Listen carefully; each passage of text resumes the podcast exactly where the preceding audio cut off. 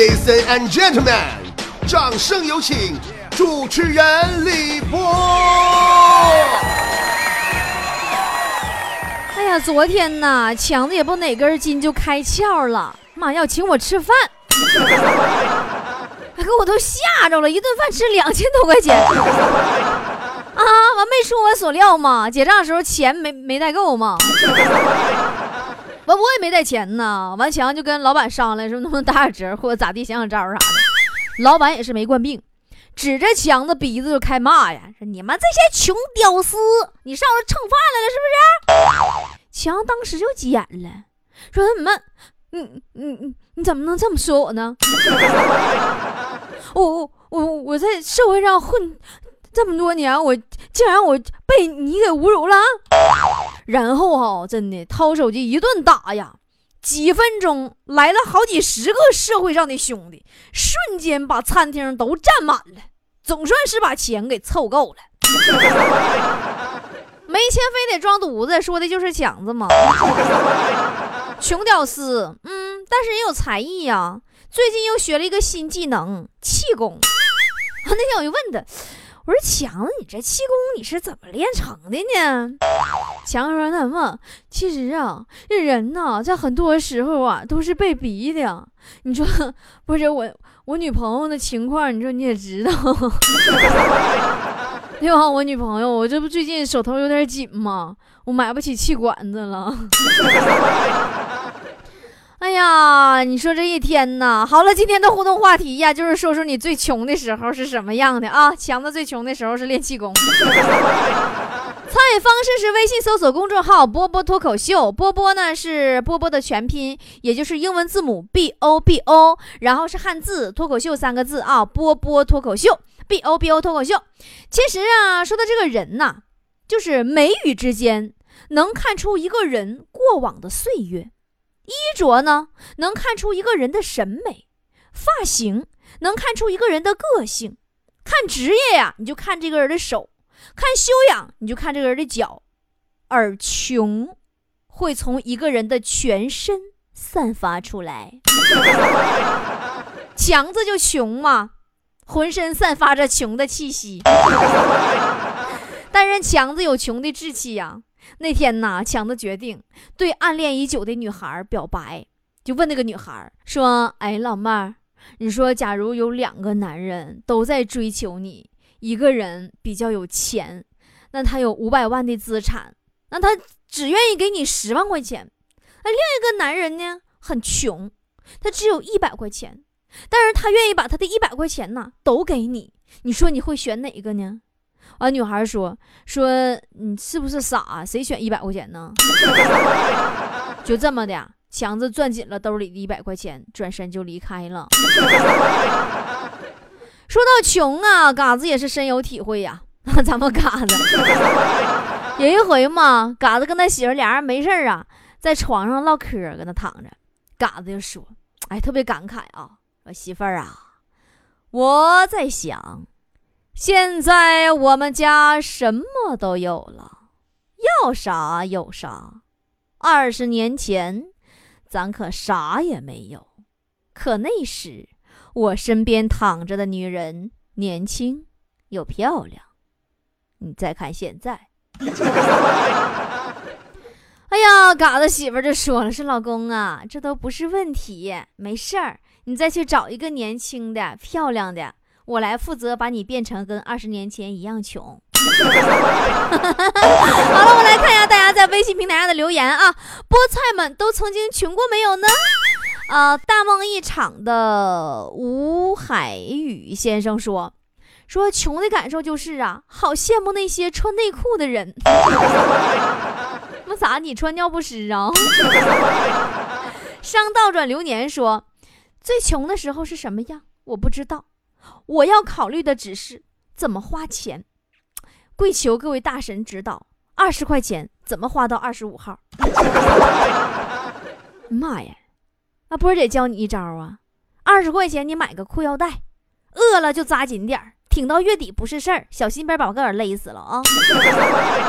Forget 说，大学毕业那会儿啊，没有经济来源，和同学租房子。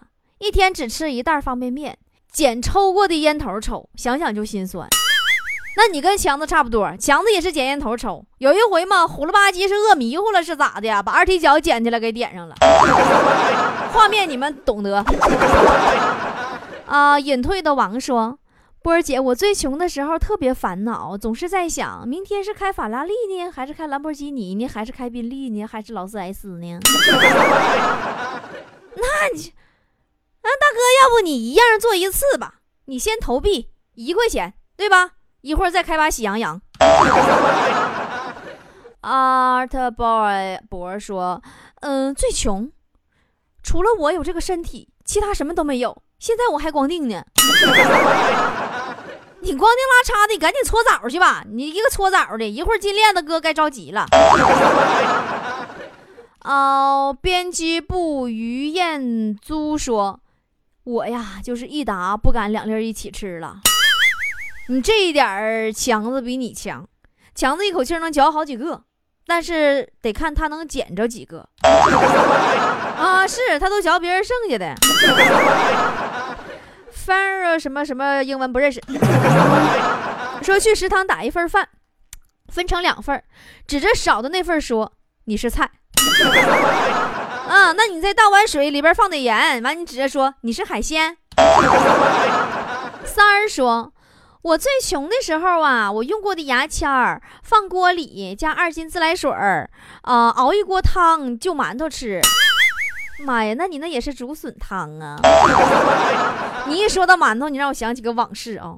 有一回呀，我妈我我妈给我打电话说：“波儿你吃饭没？”我说：“没钱吃饭了，搁那就啃啃啃馒头呢。”完了，我妈说：“那吃馒头怎么能行呢？身体是自己的。”我说：“我当时我就快哭了。”完，我妈接着说：“说你还得喝水呀，要不该噎着了。”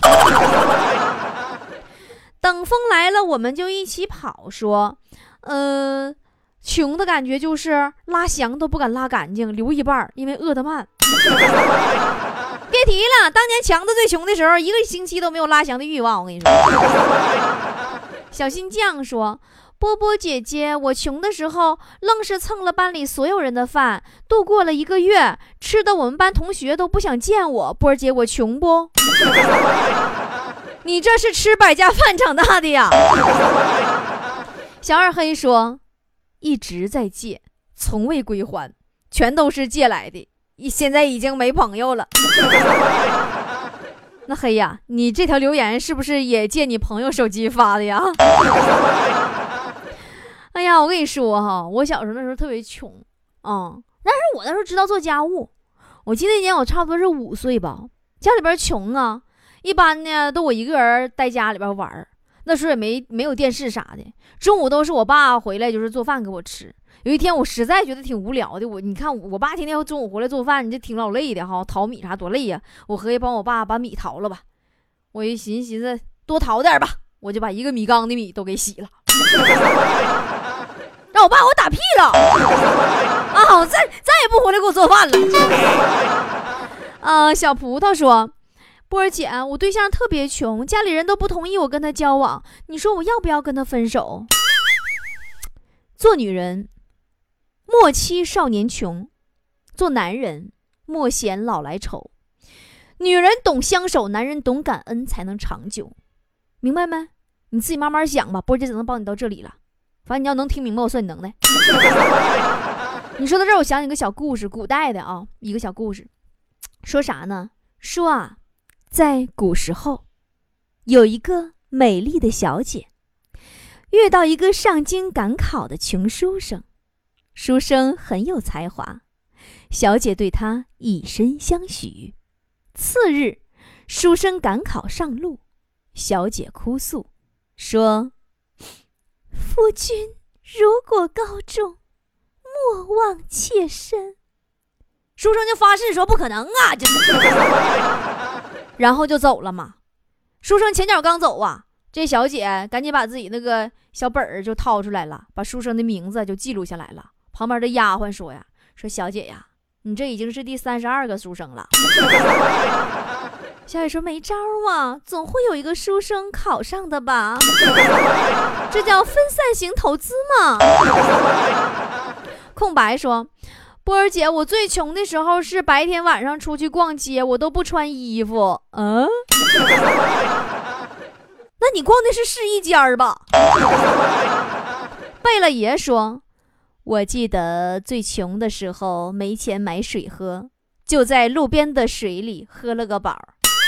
那你跟我们嘎子一样，嘎子那天上大坑里边游泳吗？给坑里都喝干了。Miss Friendom 说。呃，最穷的时候就是钱不知道该咋花，愁死了。你这这这这也是的，二分钱面额的，你确实不知道咋花。CEO 说，上个月用过的姨妈巾晒干了，这个月接着用。不说了，外边下着雨呢，我去收姨妈巾了。你说你个大老爷们，你咋那恶心呢？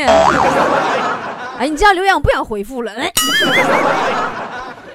点都没紧张说，嗯。最穷的时候，连约都是等他开好了房，然后磨叽半天，让他觉得我是不好意思，后来来接我。其实我是没钱打车。不说了，都是眼泪。老妹儿啊，那你是不是临走时候牙刷啊、什么木梳啊、什么牙膏啊，都让你给拿出来了？墨鱼说：“哎呀，最穷，最穷，我一直穷的挺彻底呀，就没有最穷的时候。”说只要我上街呀，街上能走道的乞丐呀，全得撩啊，不能撩的都死死抱着自己的盆呐、碗呐什么玩意儿的，弄得我现在呀，我都不能在他们那儿偷偷的借钱了。那你是被乞丐拉进黑名单了，就像强子似的。强子热心肠，老帮助别人吗？那天看大妈倒地上了，完就上去扶去吗？大妈看着强子说：“啊，又是你！”强说：“咋的？不能扶啊？你认识我呀？”大妈说：“你都上我们老人黑名单了，你个穷鬼，没有钱，讹不出来钱来，别扶我啊，滚犊子！” Jack 说：“穷的我呀，一直都长胖，怎么办？”你这你这也是困扰我多年的一个问题。你说我都这么穷了，为什么还会发胖呢？我都不知道这肉咋长的。医生说，我最穷的时候，连回家的路费都木有了。然后你就在大街上拿个粉笔，搁地上写：“我是大学生，求两块钱路费回家。”然后直到现在，你还在那蹲着呢。然后你就致富了。露露说：“波姐呀。”爱你爱你爱你么么哒！我最穷的时候，就是去饭店看了看菜谱呀，竟然饱了，然后我又淡定的从饭店出来了。其实吧，有些人点菜呢特别慢，不是因为慢性子，而是因为想吃的菜呀实在太多了。你自己又很穷啊，你只能忍痛把吃不起的排除出去。啊，这都可以理解，但是你老妹儿，你那是从头排除到尾呀。前两天我看有段话说的特别好，说自身条件不够好啊，那么就要努力改变自己，那么就要学会自我解嘲。有的人呢却偏不的，你偏得就是你个个也没有钱，完了长得也不行，乱八七啥条件都不具备，完你非得跑到人高富帅、白富美的页面上评论，有钱你就了不起吗？啊，你这种人不懂生活的艰难。我跟你说，穷和丑根本不可怕，可怕的是以穷卖穷，以丑卖丑，知道不？活的艰难也不可怕，可怕的是自己活的难看，你知道吗？关键是你还想让别人也一样活的难看。哎呀，我曾经在网上看过一篇鸡汤，说啥呢？说如果你觉得自己活得不开心的时候，就上医院看看，那里边聚集了。人间的痛苦，你才知道自己拥有健康最重要。或者去书店看看，博览群书之后啊，才知道落后会激励你要不断的进取。要么去奢华的商场，那你才发现自己是真穷，才会促使你拼搏。或者去建筑工地，感受下农民工上班有多苦，你就更珍更加珍惜自己天天这种加班狗的日子。啊，说生活就是每天都要更加努力。说再不行就去火葬场吧。说会懂得活着比啥都重要。穷开心总比富可敌国的陪葬品强。说珍惜吧。其实想想我们挺穷的，还未必不是个好事儿，对吧？但有的人听到这肯定就说了：说波姐你上嘴唇一搭下嘴唇，你说倒好听了，你乐意穷吗？给你五百万，我看你心动不心动？妈，我跟你说，我一点不瞒你说，这是没有人给我五百万。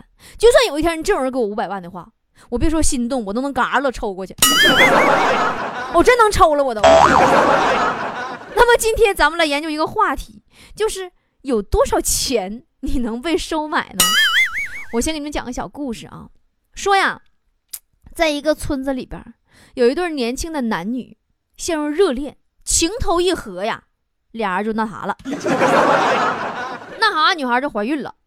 当女孩产下一个儿子以后呢，谁知道这个男孩就否认自己是孩子的父亲了。女孩告上了法庭，男孩呢却买通了旁人做伪证。